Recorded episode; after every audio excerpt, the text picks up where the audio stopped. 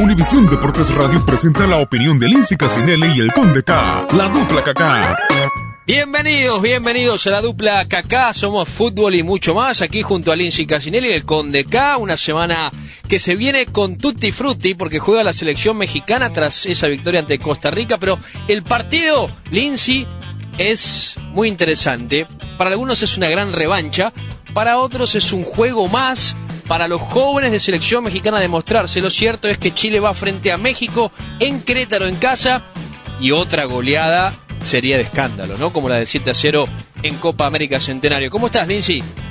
Con de K. Qué introducción, como de dos minutos más o menos se llevó ya del podcast. Me da, me da chance de hablar, qué cosa. Es que es al revés, cuando usted me da chance de hablar a mí. No, encantado de tener una semana tan movidita, sobre todo en esta fecha FIFA, aquí en el continente americano, pero también Nations League, que hemos visto a través de las pantallas de Univisión Deportes. Respondiendo a su pregunta, porque siempre me gusta hacerle caso, sí, para México un compromiso con, con el futuro, ¿no? Para de una vez y por todos ponerle punto y final a lo que ocurrió en la Copa América Centenario, pero también yo creo que le estamos cargando una responsabilidad a una selección que en ese momento no estaba. Esto es una selección llena de jóvenes, llena de propuesta y sangre nueva, donde muchos que tuvieron esa responsabilidad del 7 a 0 ya no están. El técnico tampoco está, sí, es contra Chile. Una Chile que también viene herida en, en el corazón. No solamente se quedaron fuera del mundial, sino que no levantan cabeza tampoco Bueno, amistosos. ha comenzado un nuevo proceso con Reinaldo Rueda, perdieron frente a Perú, en Miami. Yo creo que las dos selecciones están pensando de cara al futuro, las dos selecciones están probando jugadores, las dos selecciones quieren demostrarle a su gente que se- hay motivos para renovar la esperanza. Y yo creo que eh, habrá que esperar y ver qué es lo que pasa. Pero que me pongan de excusa eso de que esta es una selección B de México.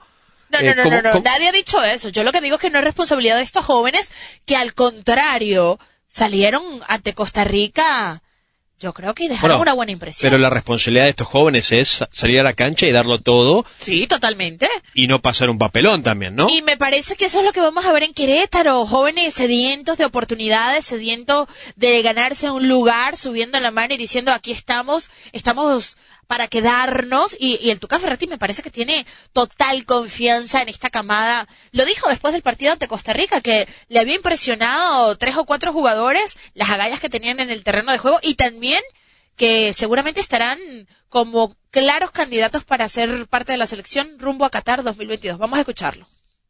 No me preocupa esto. Es muy difícil que no se la den a estos muchachos la oportunidad, porque ellos se la están pidiendo a gritos con lo que están haciendo estos equipos, por el talento que tienen y por la edad que tienen. Es muy difícil que alguien llegue aquí no se les dé la oportunidad de estos muchachos. Van a estar en el Mundial del 2022. Tal vez para ustedes se extraña porque son jóvenes, son muy jóvenes, pero qué bueno que son jóvenes y talentosos. Si fueran jóvenes y malos, pues no estarían aquí. Pero Alvarado, sinceramente, David tiene cuántos juegos ya y a un nivel y a un nivel que la verdad, o sea, ha llamado la atención. Y Gudiño, naturalmente, pues ha demostrado y viene en un plan de observarlo. No sé si vayan a jugar algún jugador de Europa mañana. Si lo hiciera, sí le daría permiso. Si no lo fuera a utilizar una vez más, porque no tengo por qué quedar con un jugador de viernes a martes solo para entrenar. A mí se me hace descabellado, aunque a ustedes les parezca otra cosa. Y las vacas sagradas. Es- es- ese término no me gusta, Conde, pero vamos a hablar de los hombres que Pero ya... si lo son, ¿no? No, pero, pero de alguna manera es demerativo, ¿verdad? ¿Cómo se dice demerativo? Peyorativo. Peyorativo. Peyorativo. Puede ser, pero l- la realidad indica que eh, si los reportes son correctos, y yo confío en los reportes, muchos futbolistas se negaron a venir a la Pero, selección a menos que se dieran ciertas que escuchar, condiciones. Y, y no sé qué piensan ustedes. Siempre, cuando hay una ruptura, hay que escucharla. También hemos escuchado la, la parte de la federación. Tú no sabes en qué condiciones fue esas conversaciones o fueron esas conversaciones. No sabes qué pasó, por qué estos jugadores tomaron cierta postura hacia ir o no a un llamado de la selección mexicana. Habría que escuchar su versión antes de hacer un juicio tan duro, porque yo me imagino que como jugador no debe haber nada más importante, eh, como jugador lo digo, que representar a tu país. Entonces, ponerte la playera de tu selección debe ser motivo de orgullo. Y estoy segura que para Miguel Ayun, a quien conocemos personalmente, para el Chicharito, para Moreno, para Guardado, no, no debe ser una cuestión de que, bueno, lo quiero hacer en algunas ocasiones y en otras no. Pero no sabemos por qué la relación se desgasta. Pero quizás Y se tiene que haber desgastado de lado y lado. desgaste, aburguesamiento de algunos futbolistas, muchas veces entran en ese comfort zone, comienzan a pedir cosas que antes no pedían, comienzan a exigir cosas que antes no exigían. Pero esas exigencias existen en todas las elecciones. ¿O que tú crees que cuando Messi va con Argentina o cuando Cristiano va ah, con Portugal no hay ciertas exigencias? Sí, pero esto se ha filtrado porque me parece que hay una ruptura, hay Es un más, corte, No vayamos hay un a Messi quiebre. y a Cristiano. Vayamos a Keylor Navas. Keylor Navas tiene un trato pref- preferencial con Costa Rica. Pero, pero está bien, pero lo de Keylor Navas es diferente. Él pidió permiso muchas veces para no... Afianzarse en el Real Madrid. Correcto, para ganarse la titularidad del Real Madrid, teniendo en cuenta además que tenía un Florentino Pérez que lo había llevado pero que no lo quería. Y que no lo quiere el día de hoy. Y que le todavía no trajo lo a quiere. Sin ningún tipo de razón porque con Keylor Navas en la portería ganó tres Champions consecutivas. Es- eso es otra que- cosa, eso es diferente a pedir exigencias para poder estar en tu selección, para poder representar a tu selección. ¿No te parece? Estás hablando de que hay diferencia entre pedir permiso para ganarte un lugar en tu club Correcto. que se vale. Que te va a ayudar además en la selección en el futuro, ¿no? O Que a veces ha sido también el caso de Memo Ochoa, ¿no? Que se ha querido afianzar en Europa. pero fí- fíjate que Memo quería venir a esta, a esta convocatoria. Y Memo no está incluido en la lista. En la No. lista, para repasarla, está Miguel Sí. Ayun, Héctor Moreno, está el Chicharito Hernández y está Andrés Guardado. Correcto, esos cuatro son los mencionados. Eh, Ochoa no puso ningún tipo de exigencia. Él quería incluso venir a jugar estos dos partidos, pero evidentemente el plan era otro. El plan era foguear a otros futbolistas. Yo lo que digo es que no nos podemos ir de boca y señalar de alguna manera a estos futbolistas sin escuchar la verdi- la- su versión de los hechos, por qué se termina desgastando la relación o por qué terminan haciendo estas exigencias. Estoy segura que tú en el trabajo, yo y el que nos está escuchando, eh, si oímos al patrón, pues nos va a dar una versión de nuestro trabajo muy diferente a oír nuestra versión, ¿no? Y de por qué se termina llegando a un acuerdo de una manera u otra, porque al final de cuentas aquí nada más se ha escuchado una sola versión. Hay que escuchar las dos y Sí, después sacar pero ahí se equivocan los futbolistas también, porque publicando fotos como la foto que publicó el Chicharito, donde se lo ve sonriendo y muy irónico, me parece, eh, es un mensaje que no es Ah, pensé que positivo. te referías a las, a las de París. No, no, París en, no. en Disney París. No, el yo- Chicharito. yo- yo vi una foto ahí- en Disney París en vez de estar aquí con la selección mexicana. sentado ahí riéndose. Eh, La Jun me parece que fue un mensaje un poco mejor, me parece como que quiso decir no todo lo que se dice no es tan Sí, así. y escuchen lo que nosotros tenemos que decir. Ellos deberían de convocar una conferencia de prensa. Ellos deberían de expresarse y decir, ¿saben qué? Esto no es así. Yo siempre, siempre voy a estar dispuesto a representar a mi país. Siempre que me llamen voy a ir. Que tengamos diferencias con algunos temas, eh, tenemos diferencias vale, como todo el mundo. tener. Pero no lo aclararon bien, me parece, el Incio. ¿O a ti pero te es la parece que sí? oportunidad, no, me parece que ahí es donde terminan ellos fallando. Quizás no tengan la culpa de todo, como ahora en este momento parecen los verdugos de la selección. No me parece que, que sea correcto pensar que son los responsables absolutos. Sin embargo, sí, a la hora de no salir, defenderte abiertamente o por lo menos exponer tus puntos y ya que la gente tome sus conclusiones, al igual que lo hizo Cristiano Ronaldo, ¿no? Además- lo acusan y él salió y dijo, mira, Nadie, no. es, nadie es este irreemplazable en la selección, ¿eh? Para mí nadie, ¿eh? Ni siquiera Messi es irreemplazable, ni siquiera Ahí está Cristiano. Argentina jugando sin Messi. Bueno, nadie es irreemplazable. Lo más importante Y- es y el escudo. Portugal sin Cristiano Ronaldo es número uno en su grupo en la Nations League y en este momento está del otro lado. Entonces, eh, nadie es irreemplazable. Eso lo tenemos claro, ni usted ni yo. Y lo de Cristiano ningún- tan pasado, esperemos que las autoridades investiguen. No pero sé si se va a llegar a eso, ¿no? Pero por lo menos, él sí salió y dio la cara. Fue muy, muy, Sí, muy sí, sí, sí, claro con sus palabras. Sí, sí, acá no hay nada de esto, esto Y es además mentira. lo rechazo Eso porque lo me dijo. parece abominable. Ujú. Sí, eh, No dejó lo cierto es que hay una suma de dinero que él le paga a esta chica eh, por 375 mil dólares. Conde, nos vamos a desviar rapidito del tema, pero que usted sabe que siempre usted y yo nos desviamos de la situación. ¿A usted no le parece como una casualidad que Cristiano Ronaldo salga del Real Madrid y le aparezcan todo este tipo de problemas? ¿Usted quiere decir que una mano negra que quizás lo quiere ensuciar ahora que se fue Lo merengue? hablaba con Christo Stoikov, que usted sabe que odia a Cristiano Ronaldo y odia al Real Madrid por igual. Y me dice, Lindsay. No, pero no le puede desear el mal tampoco, ¿no? Lo No, no, no, no. Futbolísticamente No, no, no, no, pero me dice, es una casualidad muy grande. Que Mm. nueve años estuvo en el Real Madrid y no le salió nada. Y ahora resulta que tiene menos de seis meses en la Juve y ya parece que Cristiano Ronaldo es el peor futbolista del mundo, un hombre que ha acosado mujeres. al- ¿Qué, qué está pasando? Yo no creo esa versión de Cristiano Ronaldo. No es la impresión que me ha dado a mí desde el número. Tú me puedes a mí decir que Cristiano Ronaldo es creído. Tú me puedes a mí decir que Cristiano Ronaldo es un hombre que quizás juega Lo- de manera lo- egoísta. lo- Pero decirme que, que Cristiano sí, Ronaldo la no es que- Mm. un hombre familiar, no te la compro. No te la compro. Yo tengo mis versiones de que es muy mujeriego, eso Está sí. bien, pero usted también es mujeriego y eso no quiere decir... no me diga eso, yo estoy casado, o soy un hombre bueno, era mujeriego antes. Yo lo que digo es que habría que ver qué fue lo que realmente pasó. Habiendo dicho esto, me llama mucho la atención que ella cobra una suma de dinero y que ahora esté ¿Vuelve a pidiendo anular ese acuerdo para pedir más dinero. Porque eso es lo que llama mucho la atención. Hay que recordar que la investigación no es judicial.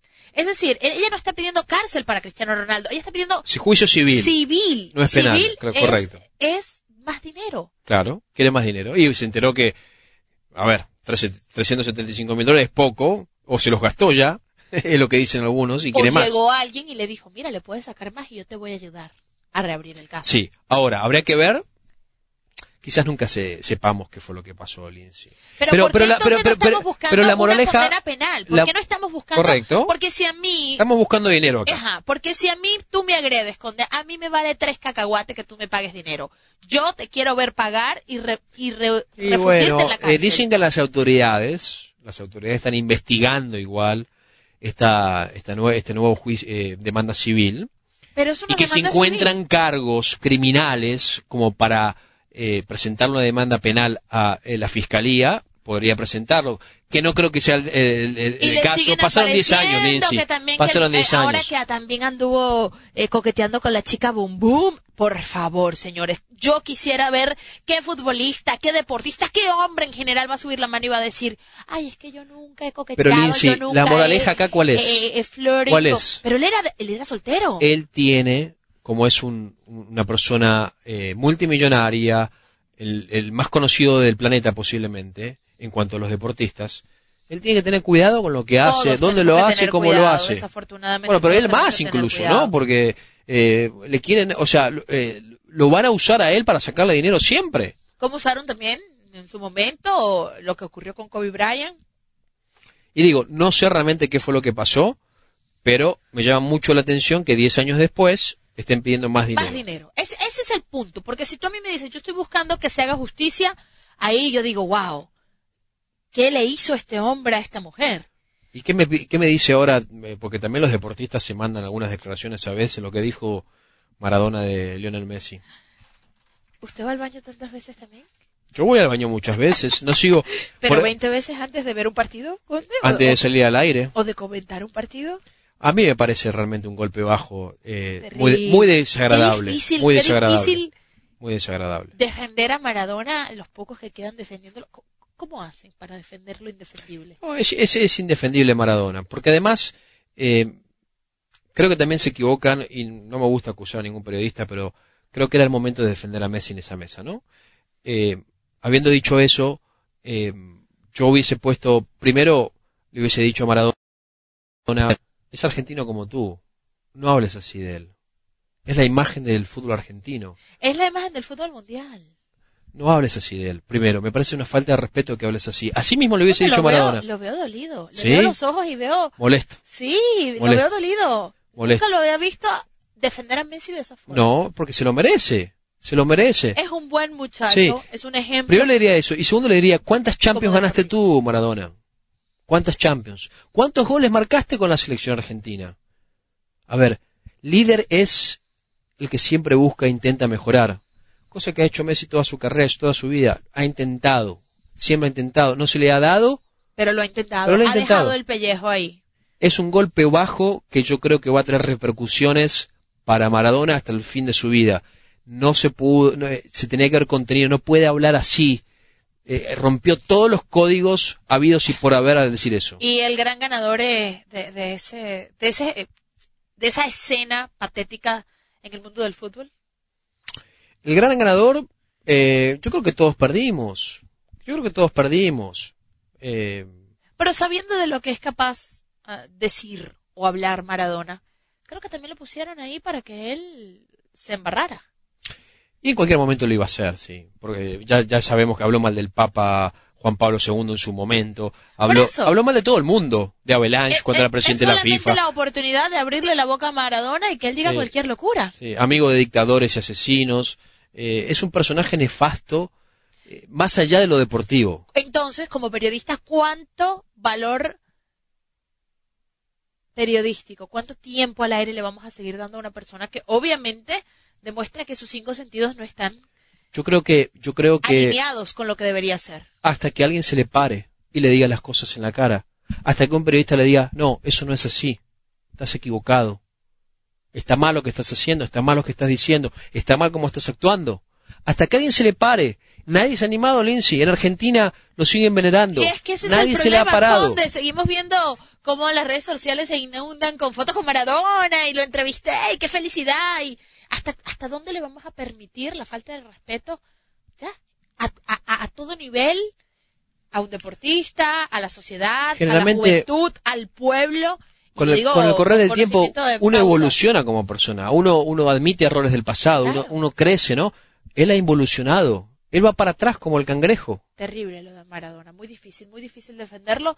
Eh, eh, eh, en mi caso particular, indefendible. ¿Sabe lo que tendría que hacer ahora? Es salir y pedir disculpas. No lo va a hacer. Ah, bueno. Porque siempre ha hecho lo que le da la gana. ¿Y sabes qué? Al Porque es un arrogante, un soberbio. No, no, y nosotros al día siguiente vamos y le pedimos una foto.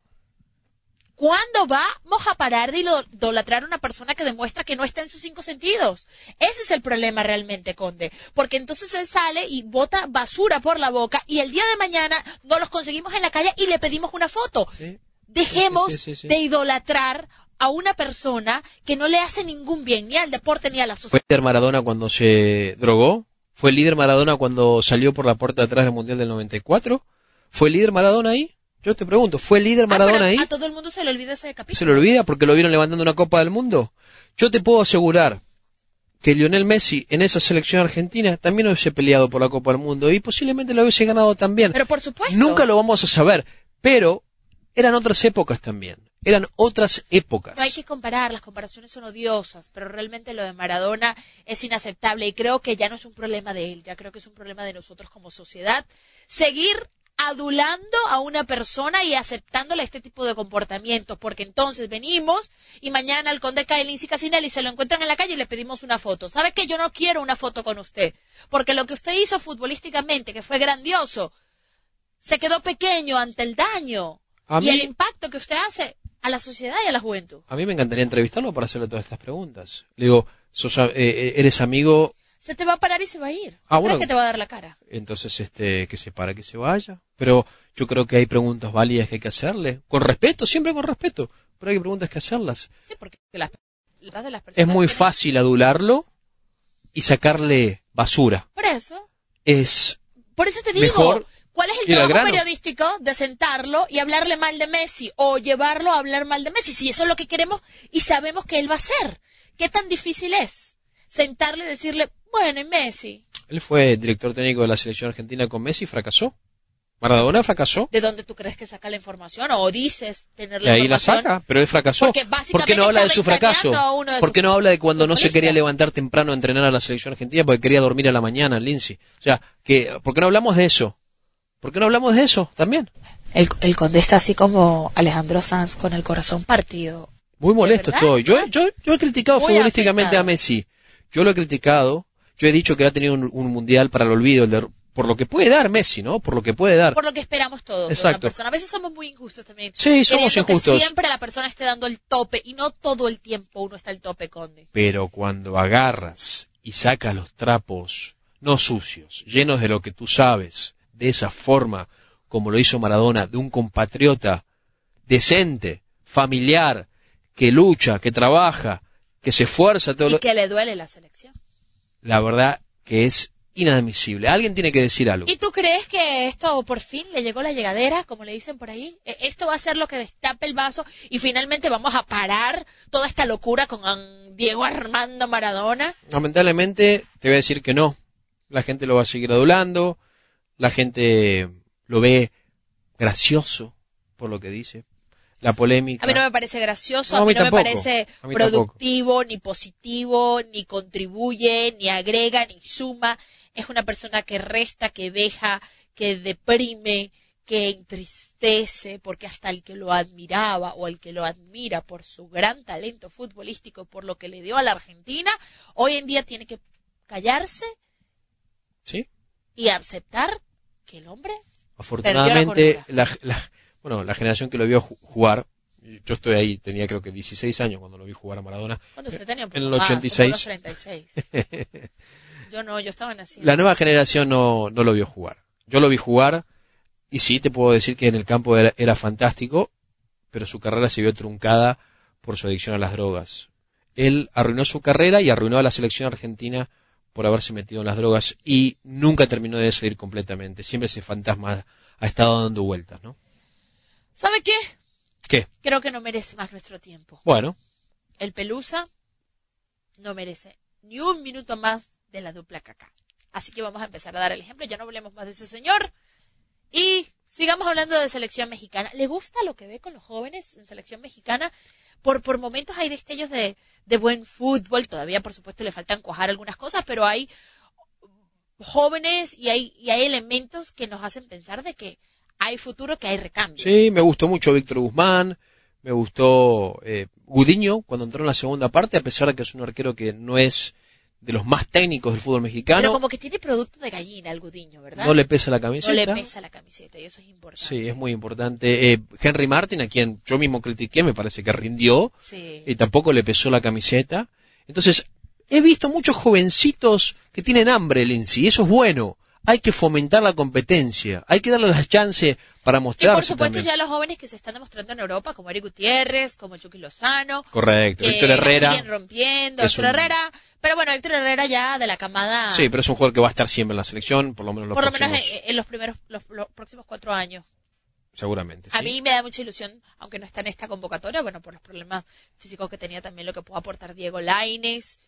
Hay futuro. Sí, claro que El Piojo Alvarado.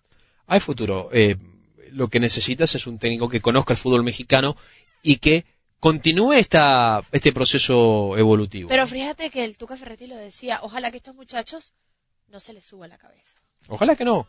Ojalá que no. Pero bueno, eso es también trabajo del técnico, de los directivos, eh, para que esto no ocurra. Pronóstico contra Chile, yo creo que gana México. Yo creo que empate. Empate para el Conde K. Victoria de la selección mexicana para Lindsay Casinelli. Esto ha sido la dupla. ¡Cacá! Somos fútbol y nada más. y nos vamos.